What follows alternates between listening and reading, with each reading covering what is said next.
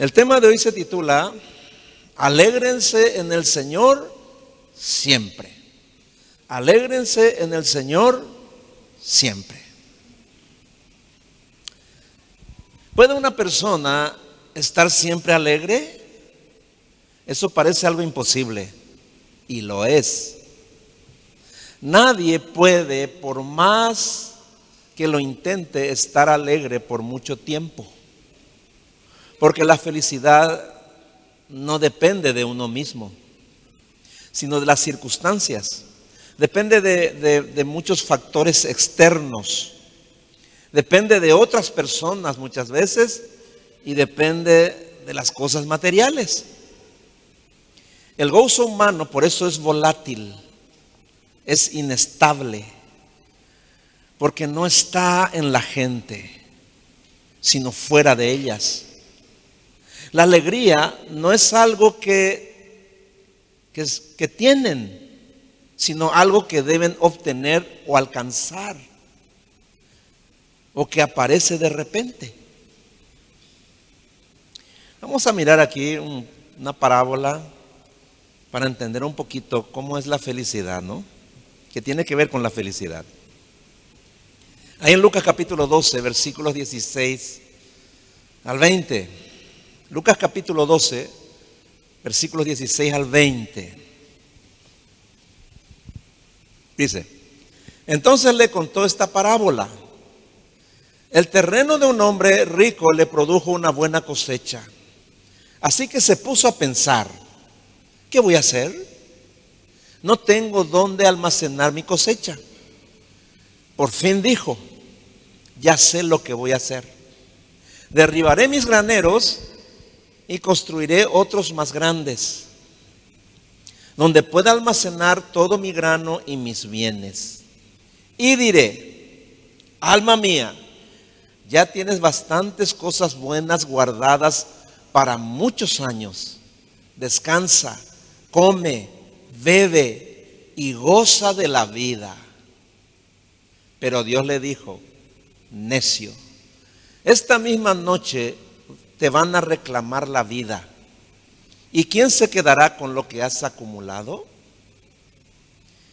Este hombre rico hizo su trabajo de manera excelente. ¿no? Prosperó y se preparó para disfrutar de la vida. Se dijo a sí mismo, en el versículo 19, descansa, come, bebe y goza de la vida. Descansa, come, bebe. Son tres cosas que nos dan mucha felicidad, ¿eh? ¿no? descanso, comida, bebida, ¿no? Dice, y goza de la vida. Pero, ¿cuánto tiempo iba a durar su inmensa alegría? Unas pocas horas. En el versículo 20 dice, pero Dios le dijo, necio, esta misma noche te van a reclamar la vida.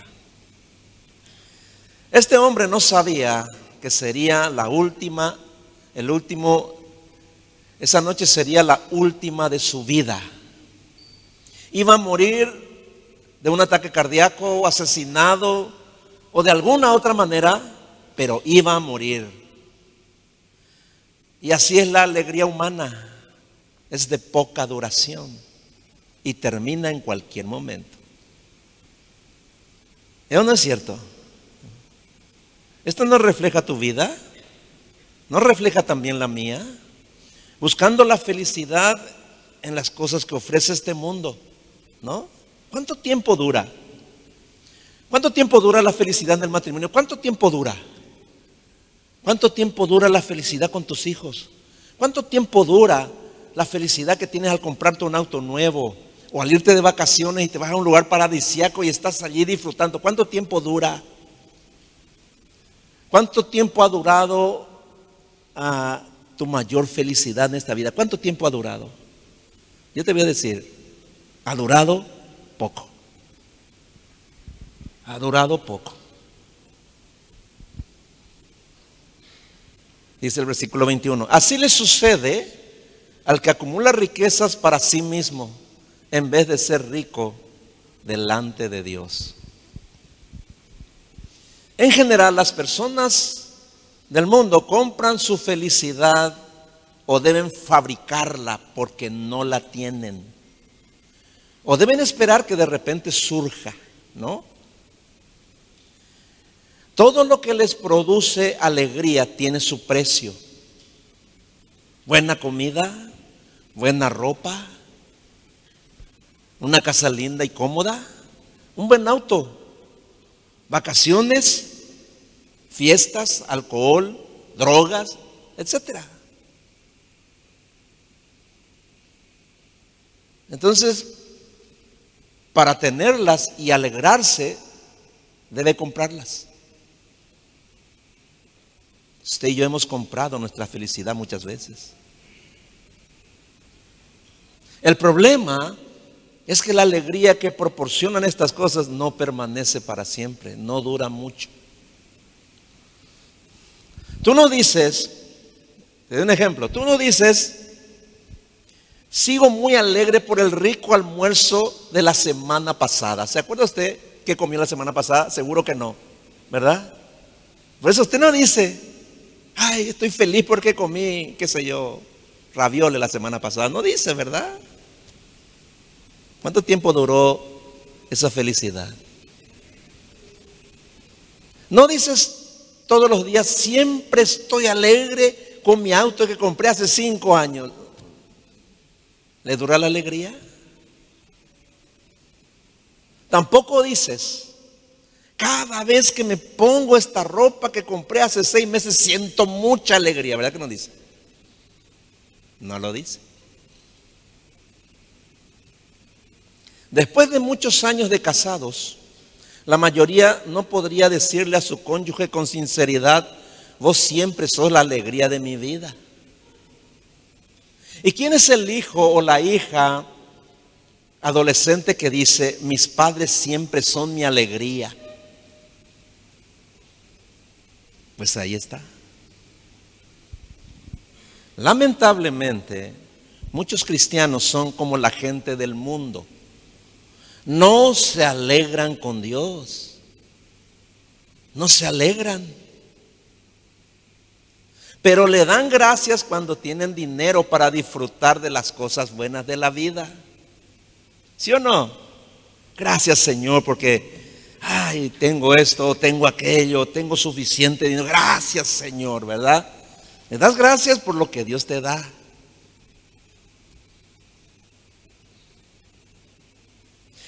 Le dan gracias a Dios cuando son bendecidos con buena salud y todo les va bien. Pero el gozo, la alegría que Dios quiere que sus hijos tengan en Él es muy diferente.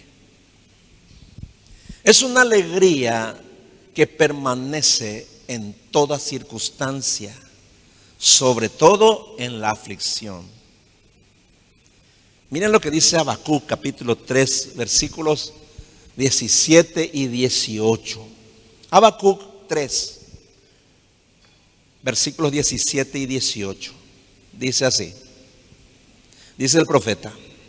Aunque las, aunque las higueras no florezcan y no haya uvas en las vides, aunque se pierda la cosecha de oliva y los campos queden vacíos y no den frutos, aunque los rebaños mueran en los campos y los establos estén vacíos, aún así me alegraré en el Señor, me gozaré en el Dios de mi salvación. Vean que el profeta no dijo, me alegraré en la bendición del Señor, sino que dijo, me alegraré en el Señor. Y esa es la diferencia y muy grande. Cuando oramos a Dios para pedirle cosas y nos da lo que le pedimos, nos alegramos, ¿verdad? Pero, ¿le pedimos alguna vez que Él sea nuestra alegría en todo tiempo? No las cosas que nos da, sino Él mismo. Ese es el gran problema. Todos queremos ser felices. Queremos disfrutar de la vida y está bien. Pero no nos interesa disfrutar de Dios. No deseamos experimentar la alegría de tenerle a Él y deleitarnos estando con Él. Ese es el problema. Por eso hay una cantidad de cristianos amargados por la vida. Andan por ahí, ¿verdad? Tristes y frustrados. Es una pena, ¿no? Hay una historia allí en el Salmo 73 de un hombre llamado Asaf. Él dice, se sintió, estaba mal, dice, porque él estaba pasando dificultades, problemas, y le veía a los impíos, dice, enriquecerse cada vez más. Dice, sus hijos ni siquiera se enferman, ni sus ganados, sus, no, están siempre gordos, no, no les pasa nada malo. Y él estaba amargado porque le estaba pasando mal. Dice, hasta que, dice, fui hasta el santuario de Dios, dice. Y allí vi el final de ellos, dice. Entonces él dijo en el Salmo 73, 25. Él se retractó, ¿no? Y dijo en el Salmo 73, versículo 25. ¿A quién tengo yo en el cielo sino a ti? Y si estoy contigo, no quiero nada más en la tierra. Qué tremendo, ¿no? Si Dios no es tu alegría en esta vida, ¿qué harás en el cielo? Si Dios no te hace feliz aquí en esta vida, pues el cielo no es para ti. Porque en el cielo Dios es la alegría. ¿Me entiendes? Dios es la, la felicidad que hay en el cielo es Dios, hermano. ¿Me entiendes?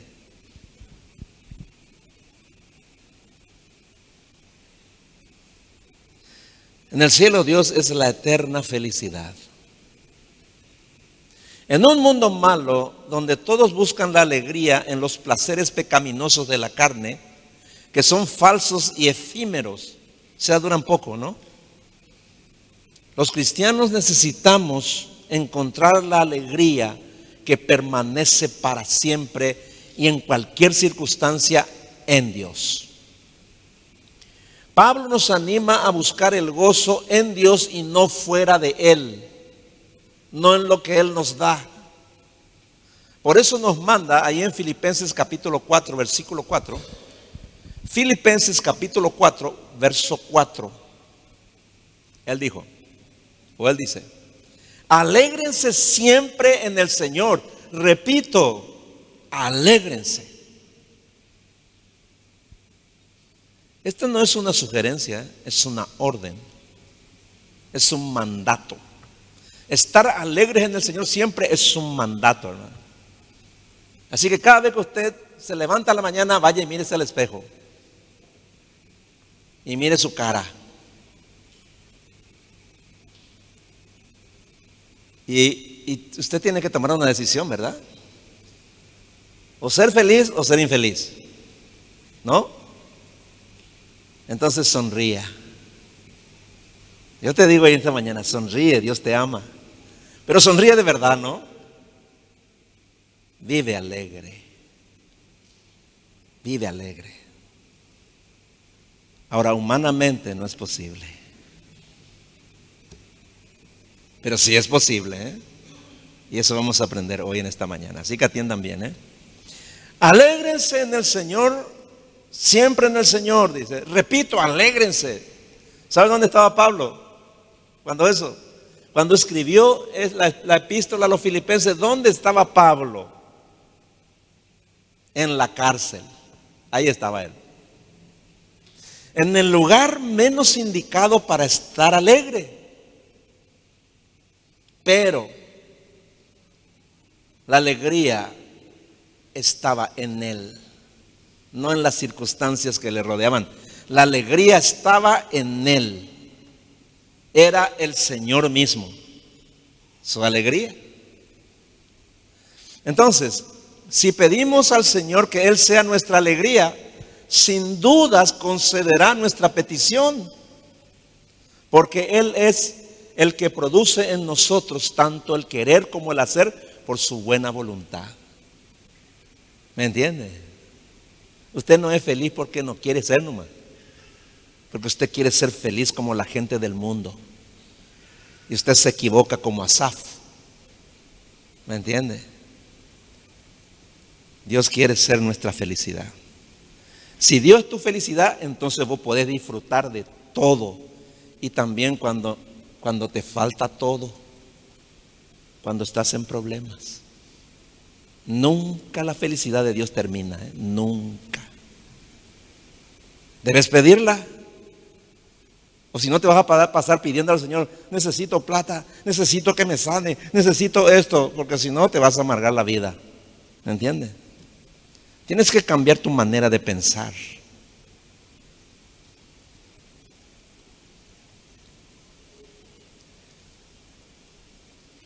Y así la alegría estará en nosotros. Y nuestro gozo no dependerá más de las circunstancias ni de factores externos. Yo te animo que le pidas eso a Dios, hermano. ¿En serio? Te lo va a dar. Si sos cristiano, cristiana, te lo va a dar. Te lo va a dar.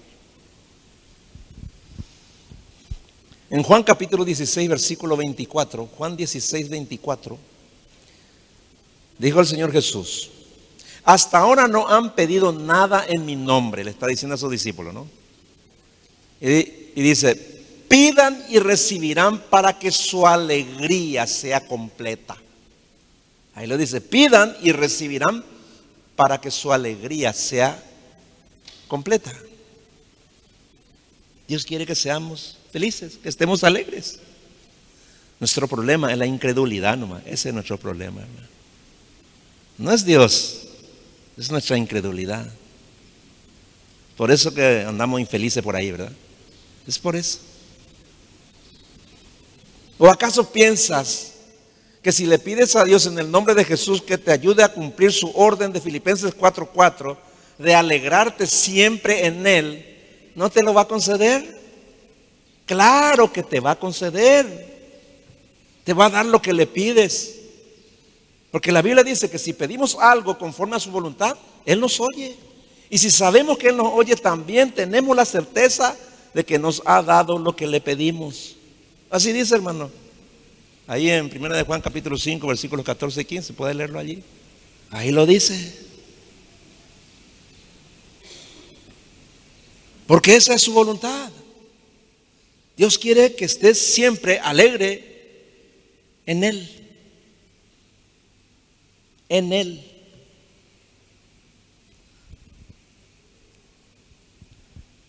La palabra gozo aparece una y otra vez en las escrituras. Solo en el Nuevo Testamento aparece 70 veces. Significa que es importante. ¿eh?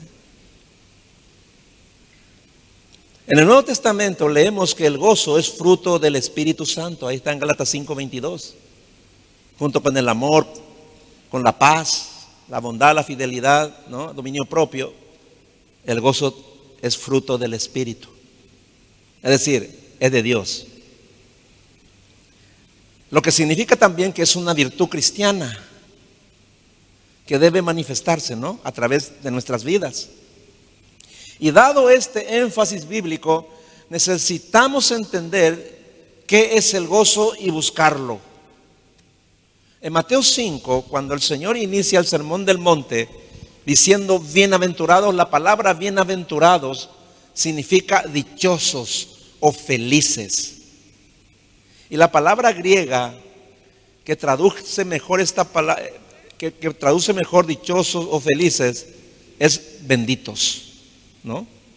Ya que comunica no solo la idea de felicidad, sino también de una paz profunda, consuelo, estabilidad y un gran gozo. Eso es, ahí, ahí la felicidad es completa, ¿no?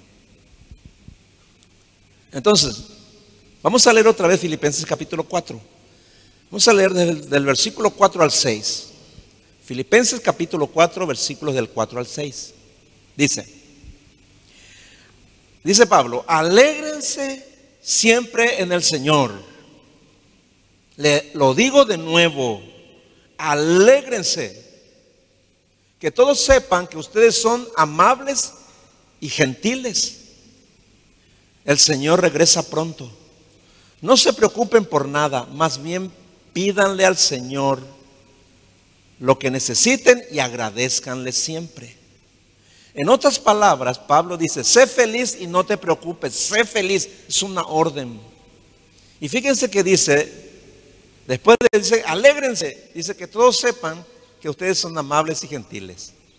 ¿Cómo vos sabés que sos feliz? ¿Cómo vos sabés que una persona es feliz? Porque te trata bien, hermano, es amable, gentil, alegre. Es como vos te comportás con la gente.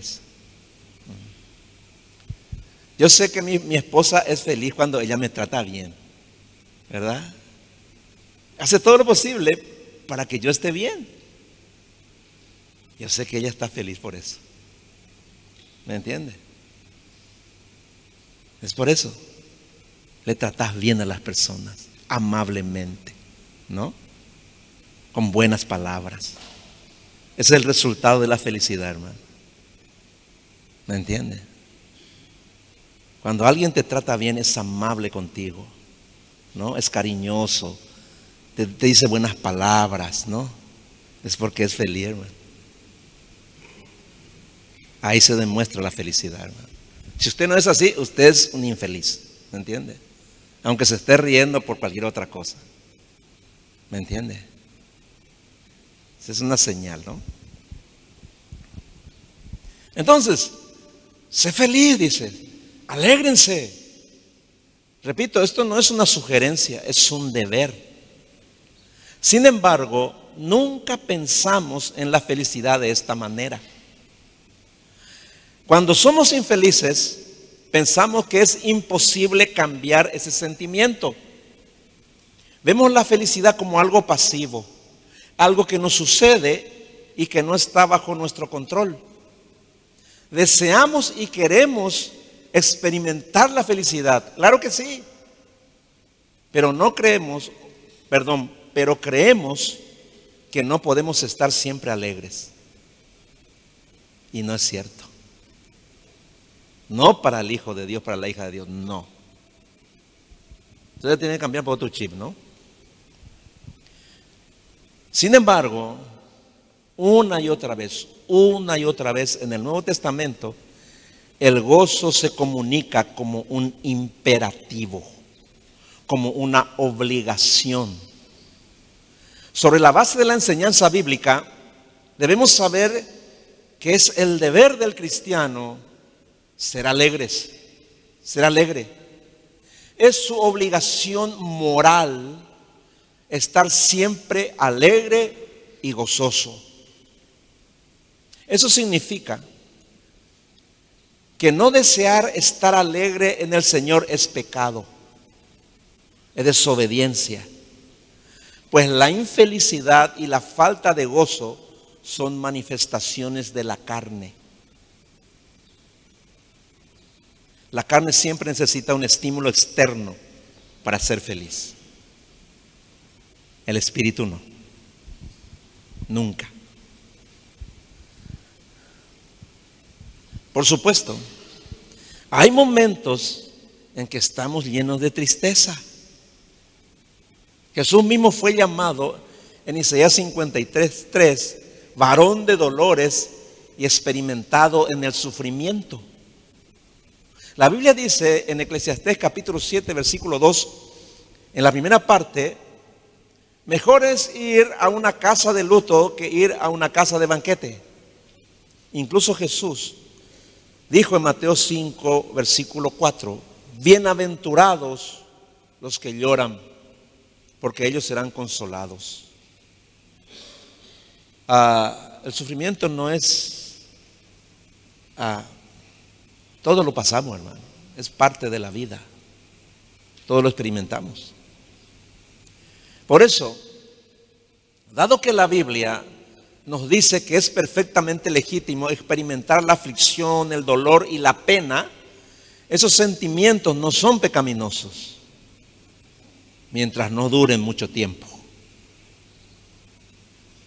Analicemos lo que Jesús dijo en Mateo capítulo 5, versículo 4. Recién lo leímos.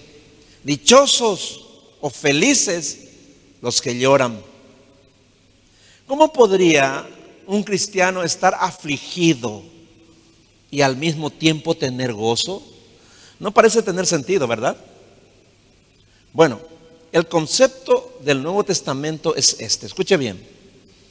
Un creyente puede tener gozo espiritual cuando está afligido, cuando está sufriendo o pasando por, por circunstancias difíciles. Primero, porque sabe que Dios lo ha permitido. Una de las cosas que solamente los cristianos, los que conocemos a Dios sabemos, es que cualquier cosa que nos pasa, Dios lo permite. Dios lo permite. Fíjense que Job perdió todo. ¿eh? Ustedes saben la historia de Job, ¿no? Perdió toda su fortuna, quedó en la miseria, perdió a todos sus hijos y también perdió la salud, hermano. Lo perdió todo. Ah, entonces, su esposa desesperada le dijo, pues maldice a Dios y muérete, le dijo. Pero él le dice ahí en Job capítulo 2, verso 10, ¿cuál fue la respuesta de Job? Pero él le dijo, como habla cualquier mujer necia, has hablado, aceptaremos el bien de Dios y no aceptaremos el mal. En todo esto Job no pecó con sus labios, dice. ¿Se da cuenta? Es interesante, ¿no? Cualquiera de nosotros se hubiese suicidado ya ahí, ¿no? O se hubiese, qué sé yo. Él no dijo. Él estaba en paz, hermano. Dijo. De Dios fino. Dios me bendijo siempre. Dios me dio todo lo que tenía. Y ahora Dios me lo ha quitado. ¿No? ¿Acaso no voy a recibir de Dios el bien? ¿Voy a recibir de Dios el bien y no el mal? Dios, Dios permite. No sé qué está pasando ahora mismo. No sé qué te hace infeliz ahora. Pero sepa, si vos sos cristiano o cristiana, Dios lo ha permitido.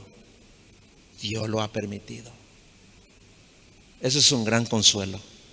Y si Dios lo ha permitido, Dios te sacará también de allí. Segundo, el cristiano puede tener gozo en circunstancias difíciles si sabe que Dios está con él en la aflicción, con él o con ella, ¿no? Eso es fe, ¿no? Debes saber. ¿Te está pasando algo malo? Dios está contigo. ¿Sí? Dice el Salmo 23, versículo 4. Salmo 23, 4 dice, aun cuando yo pase por el valle más oscuro, no temeré porque tú estás a mi lado, dice. Ahí está.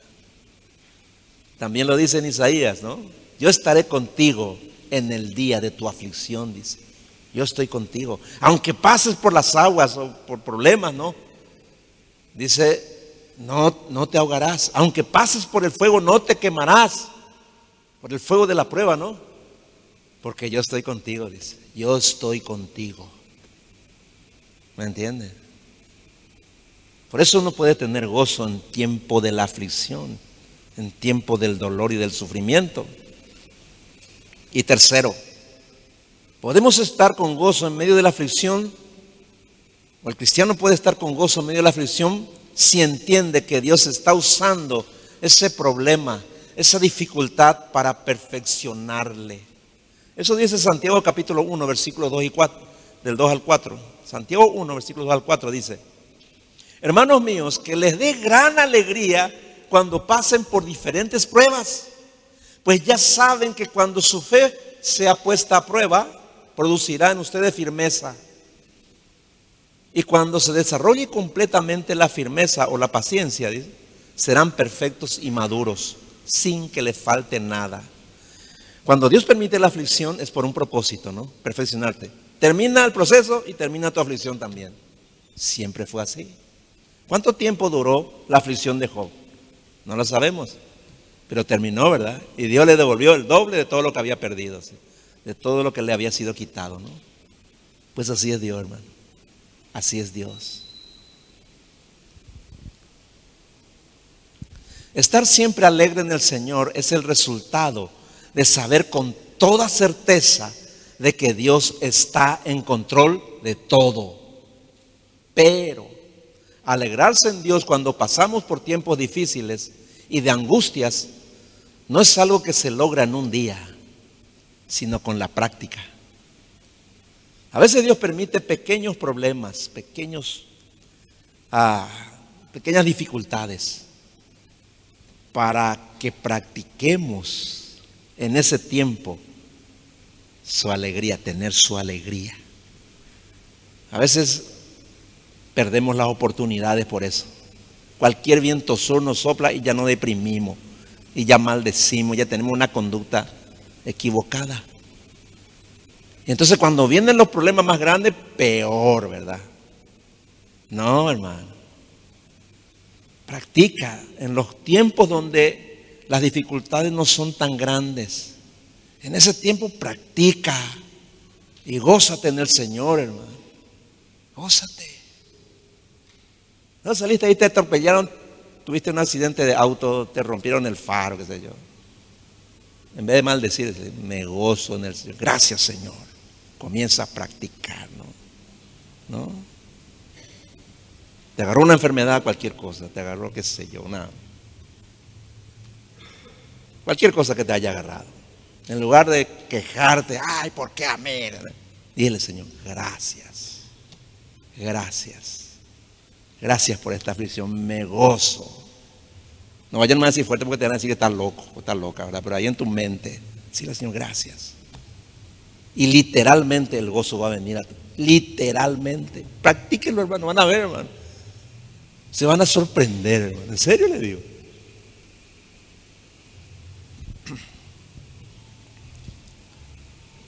Es práctica. Porque, porque gozarse en el Señor requiere un profundo conocimiento de su carácter y pasar tiempo de intimidad con Él. Ahí es donde es importante la oración, hermano. ¿Me entiende? Practíquelo. Practíquelo, hermano. Y le va a salir ya, ella le va a salir nomás ya. le va a salir de taquito, como dice, ¿verdad? Le va a salir, hermano. Nosotros, mi esposa, hace rato ya pasamos eso. Usted va a venir a mi casa, nunca usted me va a encontrar triste, amargado, no me va a encontrar. Aún en los peores momentos en este tiempo, nunca estoy desanimado ni frustrado, estoy siempre gozoso. Pero no soy yo, es Dios que vive en mí, ¿me entiende? Yo siempre digo, si usted me ve un día amargado, pobre pastor, se apartó de Dios. Así debe decir, ¿en serio? ¿En serio le digo? Eso es literal, hermano. Dice de Jesús ahí en, el, en, el, en Hebreos capítulo 12, versículo 2, dice, por el gozo puesto delante de él, dice, sufrió la cruz, dice. Ahí está, él es nuestro ejemplo.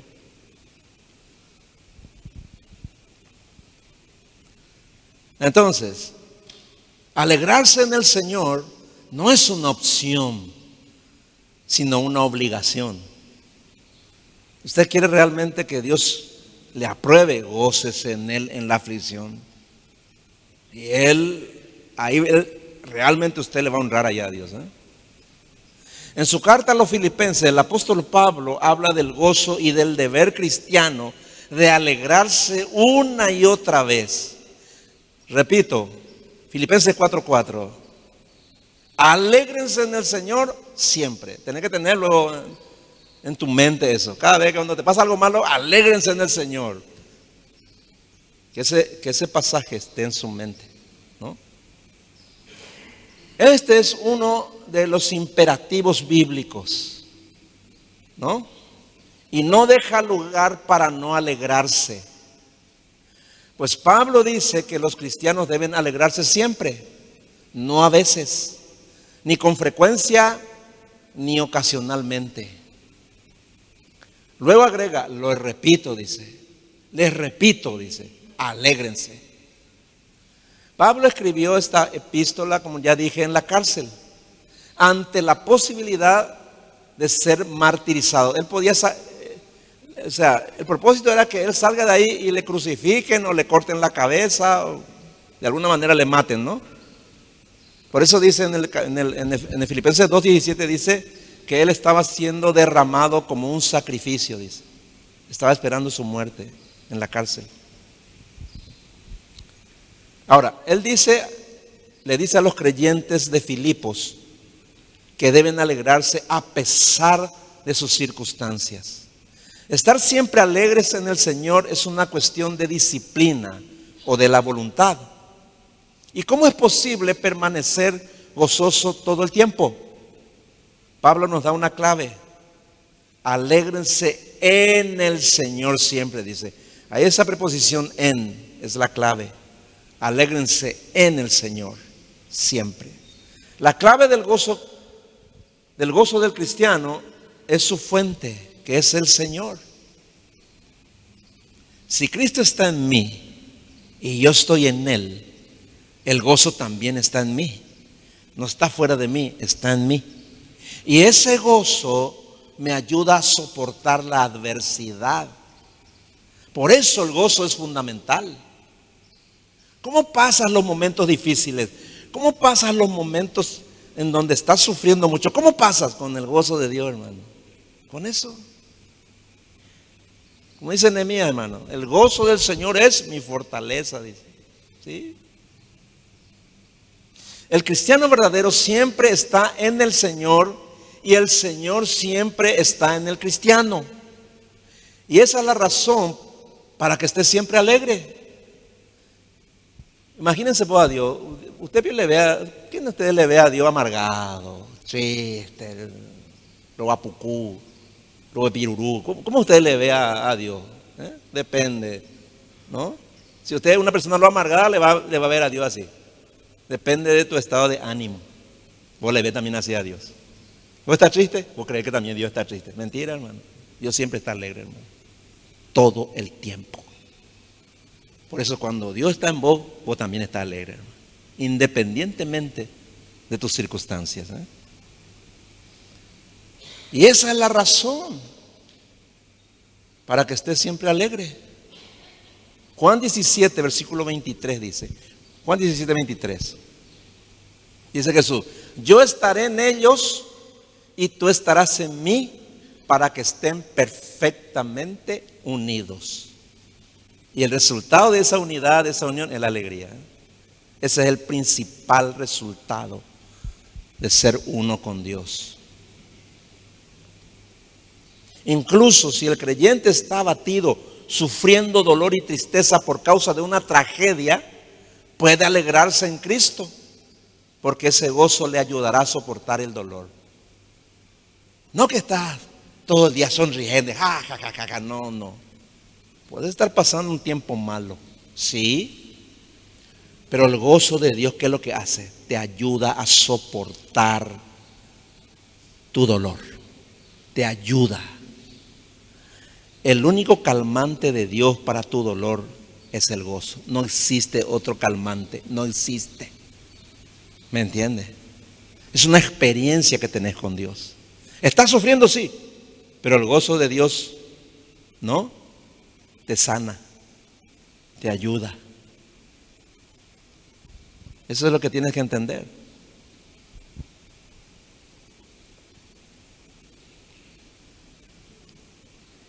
Por eso el gozo es fundamental. ¿eh? Por eso el gozo es un deber, es una obligación, porque te conviene. El cristiano está siempre en el Señor y el Señor en el cristiano. Lo repito, ¿no? Por eso puedes alegrarte cuando estés sufriendo. Repito, porque el gozo te ayuda a soportar el dolor y a pasar el, ese tiempo de sufrimiento.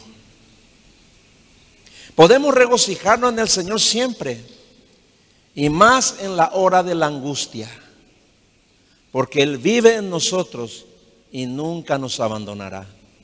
Jesús dijo eso a sus discípulos en Mateo 28, versículo 20. Mateo 28, 20 dice, y les aseguro que estaré con ustedes siempre hasta el fin del mundo. Esa es la garantía, hermanos. Entonces, alegrarnos en el Señor debe ser nuestra meta cada día y todos los días. Ponte una meta Levántate a la mañana, mírate al espejo, dice, quiero ser feliz hoy, Señor, contigo. Y vive tu día. Todos los días. Todos los días. No importa la circunstancia que estés pasando. Aunque estés bien, aunque todo te vaya bien, dile, no, no, no, no, Señor. No quiero, tengo dinero, pero no quiero que porque tengo dinero sea feliz.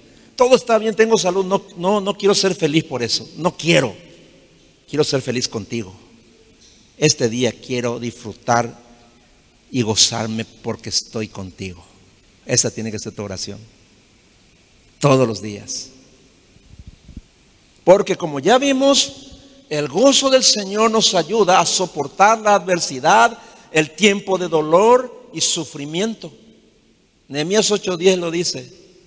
No estén tristes, porque la alegría en el Señor es su fortaleza.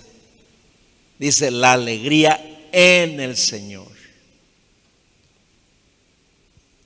Ahora, la alegría también proporciona equilibrio mental, emocional y físico.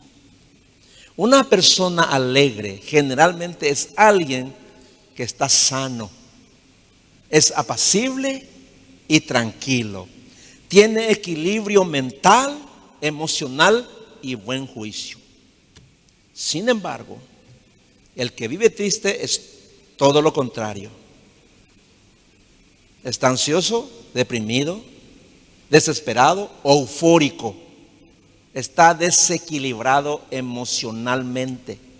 No tiene paz, no puede concentrarse y no está en su sano juicio. Por eso hace cualquier cosa. Piensa cualquier cosa, dice cualquier cosa, ¿no? Ahora, recuerden que Dios creó al hombre para ser feliz, para estar contento y tener paz siempre. No fuimos creados para vivir tristes, amargados y deprimidos. Los que andan enojados e infelices no pueden alabar al Señor, hermano. No pueden alabar al Señor. Solo la persona alegre puede levantar sus manos y gritar y alabar al Señor. Solo la persona que está alegre. Dice el Salmo 103, 22. Dice, alaba al Señor, alabe al Señor todo lo que Él ha creado, todo lo que hay en su reino, que todo lo que soy, dice, alabe al Señor. Y el Salmo capítulo 100 dice también así, Dice, sirvan al Señor con alegría, dice. Es un mandato. ¿Me entiende? Entonces, pregunto, ¿puede una persona que está triste, amargada, desanimada y deprimida alabar al Señor? Pues no, claro que no. No. Alguno dice, le voy, a, le voy a alabar al Señor para que el Señor me dé alegría y gozo. Está mal, no, tiene fundamento bíblico eso, hermano. Tú le alabas al Señor porque estás alegre. No le alabas al Señor para estar alegre. No, hermano. Mejor no le alabe al Señor si anda triste y amargado por ahí. No. La alegría tiene que estar en nosotros. La alegría con la que le alabamos al Señor es porque Él está en nosotros, hermano. Es por eso.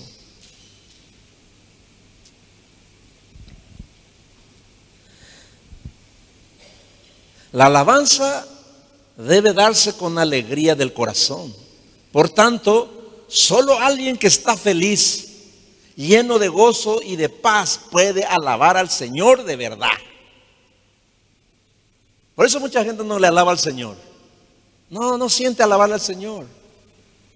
Si estás feliz, vas a venir acá y vas a participar en la alabanza. Vas a demostrar que estás alegre en el la, la alabanza al Señor es demostrar estoy alegre en Él. Por eso es importante que vengas a alabarle al Señor. ¿Me entiendes? Está diciendo estoy alegre contigo. Por eso vienes. Esa es la razón. No es una, no es una liturgia, hermano. No es una rutina religiosa eso, no. Nada de lo que hacemos acá es rutina, hermano. Nada de lo que hacemos acá es religiosidad, no. Todo se hace con un propósito. Yo quiero venir a, la casa del Señor a alabarle, porque tengo su gozo, hermano. Si yo no tengo el gozo del Señor, pues no me importa. ¿Me entiende?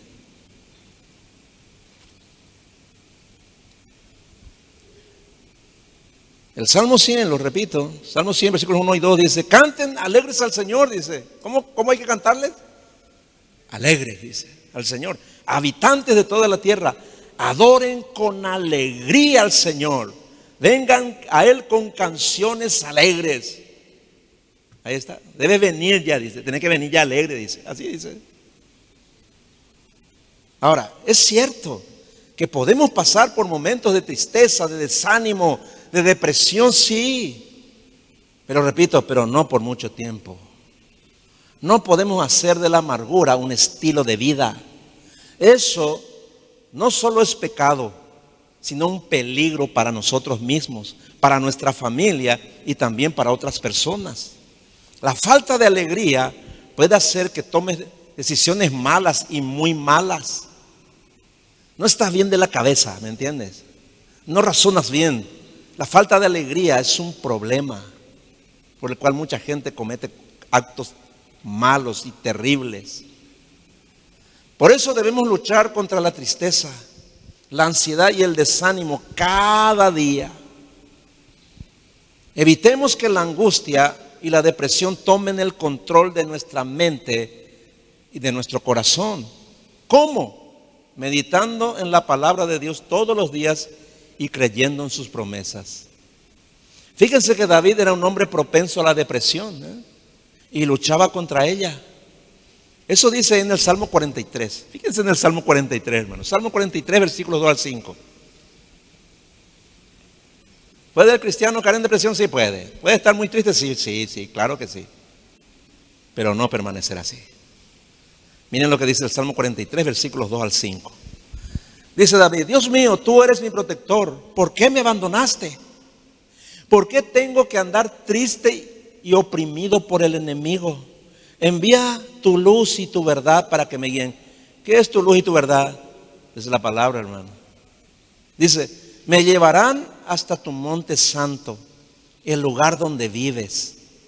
Así llegaré al altar de Dios, del Dios que me da tanta felicidad y le cantaré canciones de alabanza al ritmo de la cítara. Dice al Dios que me da tanta felicidad. Dice, eso significa estar alegres en el Señor. Él lo está diciendo así, ¿no? ¿Por qué tengo que estar angustiado y sufrir tanto? Se pregunta. Confiaré en Dios y le agradeceré por haberme salvado. Ahí está, hermano. Los salmos nunca terminan con tristeza, siempre terminan con alabanza. A veces David comienza su, su ah, un salmo y, está mal, ¿no? Está deprimido, está triste, está angustiado, pero siempre termina en alabanza. Eso es porque él, el Señor estaba con él, estaba en él. En, el Antiguo Testamento Dios, Dios no, no vivía permanentemente en las personas, en sus hijos, ¿no? Como ahora. David no tenía esa, lo que nosotros tenemos, ese privilegio, ¿no? ¿No? El Espíritu venía él, venía en él. Entonces, por eso decía, ¿por qué me abandonaste? Decía.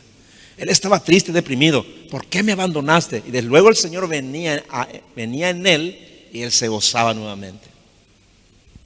Venía él cuando comenzaba a meditar en su palabra y a creerla. Entonces Dios venía y entraba en él. Eso está enseñando ahí, hermano. Entonces, cuando las personas se entristecen y sufren por mucho tiempo, el síntoma es que ya no se alegran con nada. Y caen en la depresión y en la oscuridad del alma. Entonces pierden el equilibrio y la salud mental, emocional y física. Y esto está ocurriendo cada vez más en el mundo y también le ocurre cada vez más a los cristianos, tristemente. El problema es que muchos no se dan cuenta de que tienen depresión. Y la mayoría de los padres no ven los síntomas en sus hijos. Pero lo cierto es que cada vez hay más jóvenes con depresión tomando pastillas para dormir. Una, hermana que es doctora, que atiende en una clínica, me dijo, pastor, me sorprende, dice, jóvenes, hombres y mujeres, dice, de 14, 15 años, ya, viven dependiendo de pastillas, dice. Están tristes todo el día y tienden al suicidio. ¿eh? Hermano, las causas son evidentes de todo esto, de la falta de alegría, de la depresión, ¿no? Que vive mucha gente. Es que el aumento de la maldad y del pecado en la sociedad deben traer esto, ¿no? Así como la insensibilidad y el egoísmo en las familias. El control que ejerce la tecnología en la mente de todo el mundo y el vacío existencial que es el sentimiento generalizado de apatía, aburrimiento y pérdida de identidad, que van acompañados de depresión, desesperanza, sentimiento agudo de soledad y desórdenes emocionales. Todo este paquete, todo junto, es igual a infelicidad. Infelicidad.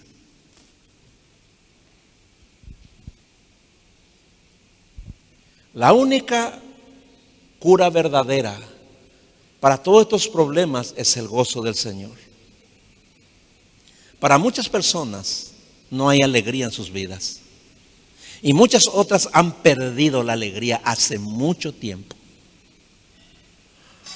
Les pregunto, ¿cuándo vieron, alguna vez vieron a una persona con el rostro alegre caminando por la calle? Caminando normal riéndose, feliz. ¿Lo ven? Yo nunca veo, hermano, no veo. ¿O alguna vez vieron a, alguien en un lugar público sin un celular en la mano que está sentado y exhibiendo una gran sonrisa? Yo quiero ver, hermano, no veo, hermano, no veo. No veo.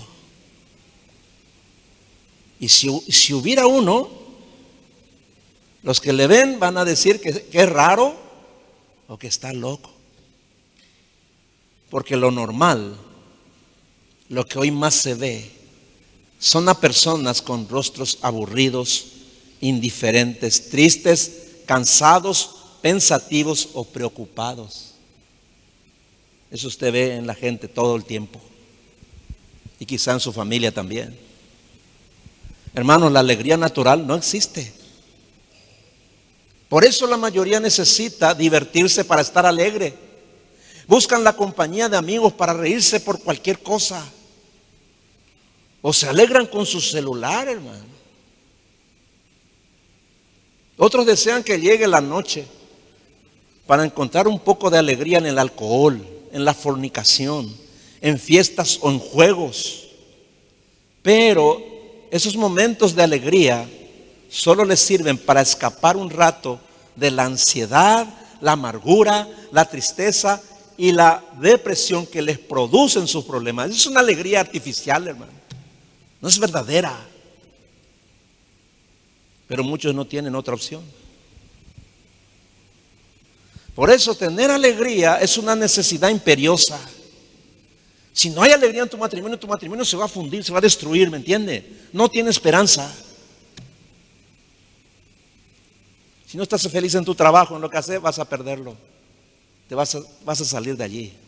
O vas a tener que tomar pastillas para soportar. Es así. Todo el tiempo es así. Ahí los hijos ya no quieren más estar en su casa, hermano. Todo el día sus padres están peleándose, todo el día hay pelea, discusiones. Los hijos no quieren estar allí, hermano. Quieren estar lejos. Esa es la realidad. La tristeza es demoníaca, hermano. La tristeza profunda y prolongada. Es terrible, hermano. Es destructiva. No debería estar en ti ni en tu familia. Repito, tener alegría siempre es una necesidad imperiosa. Porque cuando las personas no están contentas, cuando no tienen gozo, hacen cosas malas. Se vuelven egoístas y no les importa lo que pasa con los demás. Los que no se alegran con sus cónyuges se separan y abandonan a sus hijos para ir a buscar en otra persona la alegría que no tiene con él o con ella o que perdió. La infelicidad hace que la gente se vuelva mala. Las consecuencias de la infelicidad están a la vista en los borrachos, drogadictos, apostadores, fanáticos, criminales, violadores, suicidas, depravados, etc. El gozo va disminuyendo también a medida que pasan los años. ¿eh? La alegría del matrimonio se acaba. El gozo que dan los hijos cuando son niños se pierde en la adolescencia. El cuerpo joven, sano y fuerte, de años atrás, que daba muchas satisfacciones, envejece, se desgasta y ya no es motivo de alegría, sino de pesar. Uno se jubila y ya no tiene metas ni sueños que alcanzar. Todo lo que antes daba alegría se acaba. ¿Y qué es lo que queda? Solo recuerdos, acompañados de depresión, desánimo, ansiedad y profunda tristeza. Por eso la mayoría de los ancianos viven sin gozo, tristes y amargados. ¿eh? La persona infeliz se caracteriza por su descortesía y falta de amabilidad ¿eh? en su trato con otras personas, principalmente con su familia, donde ofende fácilmente, se enoja fácilmente, se queja todo el tiempo, acusa, se eh, maltrata con sus palabras. Y todo eso, esos son síntomas de la infelicidad, hermano. Pero el verdadero cristiano nunca es así. Dice en Filipenses capítulo 4, versículos 4 y 5. Ya lo leímos. Cuando dice Pablo, alégrense siempre en el Señor. Y lo repite de nuevo. Otra vez le digo, alégrense Luego dice que todos sepan que ustedes son amables y gentiles.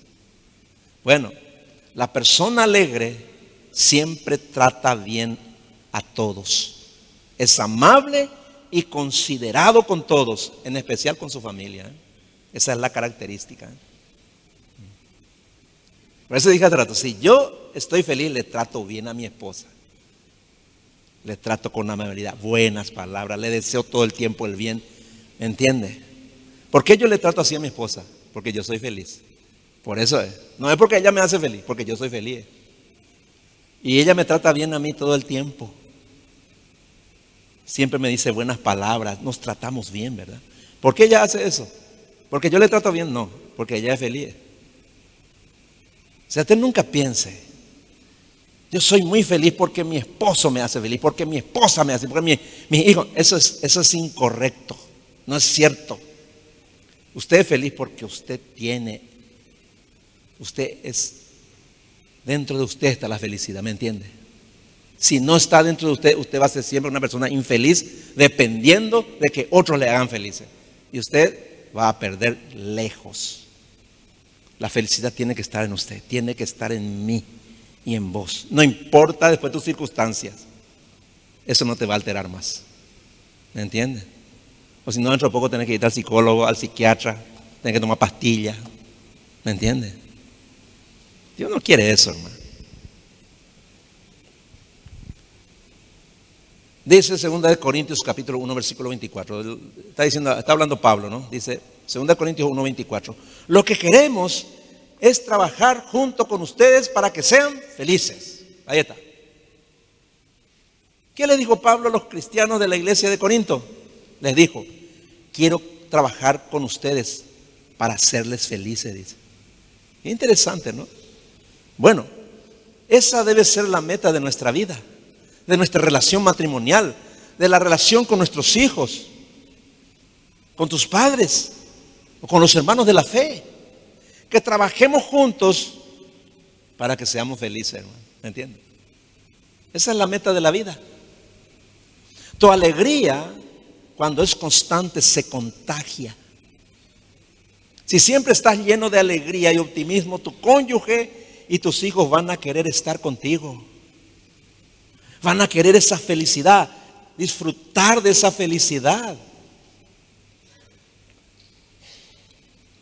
Pero así también, si tus seres amados te ven siempre triste, amargado, preocupado o deprimido, harás que huyan de vos. Van a querer estar lo más lejos posible de tu presencia. Si no te ven siempre alegre en el Señor, ¿cómo van a querer ser cristianos? ¿Quieres que tus, que tus seres amados, que tus hijos vengan a Cristo? Entonces, alégrate en el Señor siempre. Esa es la clave, hermano. Esa es la clave. Entonces veo ahora y mírate al espejo. Pregúntale a tu esposa, ¿cómo soy yo? Triste, amargado, quejón, ¿qué soy? Que te lo diga. Que te lo diga tu esposo y que te lo diga tu esposa. ¿Me entiendes? Si no eres feliz con Dios, tus hijos nunca van a ser cristianos. No, no por causa de vos, no lo harán. Olvídate. Dios está en el corazón alegre. Así es. El Señor dice, David dice, deleítate en Jehová y Él concederá las peticiones de tu corazón. ¿Me entiendes? Alégrate, alégrate. Es una orden, hermanos. Si tus hijos no, no, no te ven alegre en el Señor, ¿dónde crees que van a ir a buscar la alegría? Pues en el mundo, hermano. ¿Dónde más? Si Dios no les da gozo, ¿quién les dará? El diablo. ¿Quién más? Si quieres que tus hijos amados sean atraídos a Cristo, alégrate en el Señor siempre. Delante de ellos todo el tiempo debe ser feliz. Trabaja con ellos para que sean felices. Yo trabajo con mi esposa para que ella sea feliz. Y ella trabaja conmigo para que yo sea feliz. ¿No?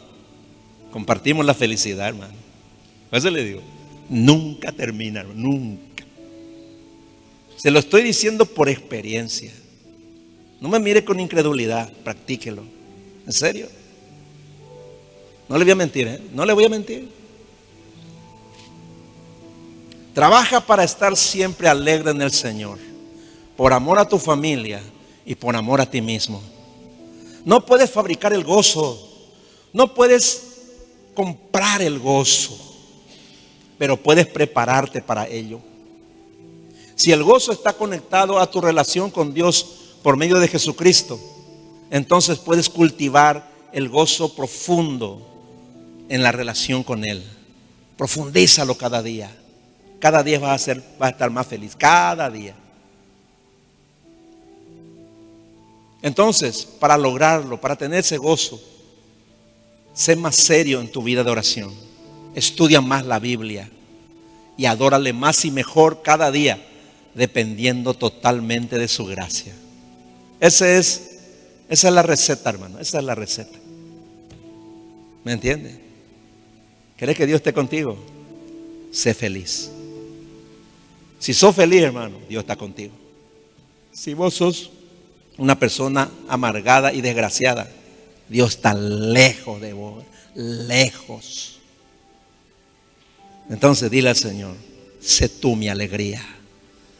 Vos dame la alegría. Yo quiero ser feliz en ti, Señor. Entonces la felicidad nunca más se va a apartar de vos. Independientemente a los problemas que tengas. Y va a ser diferente. Tu vida va a ser diferente. Amén. Inclina tu rostro, por favor. Vamos a orar.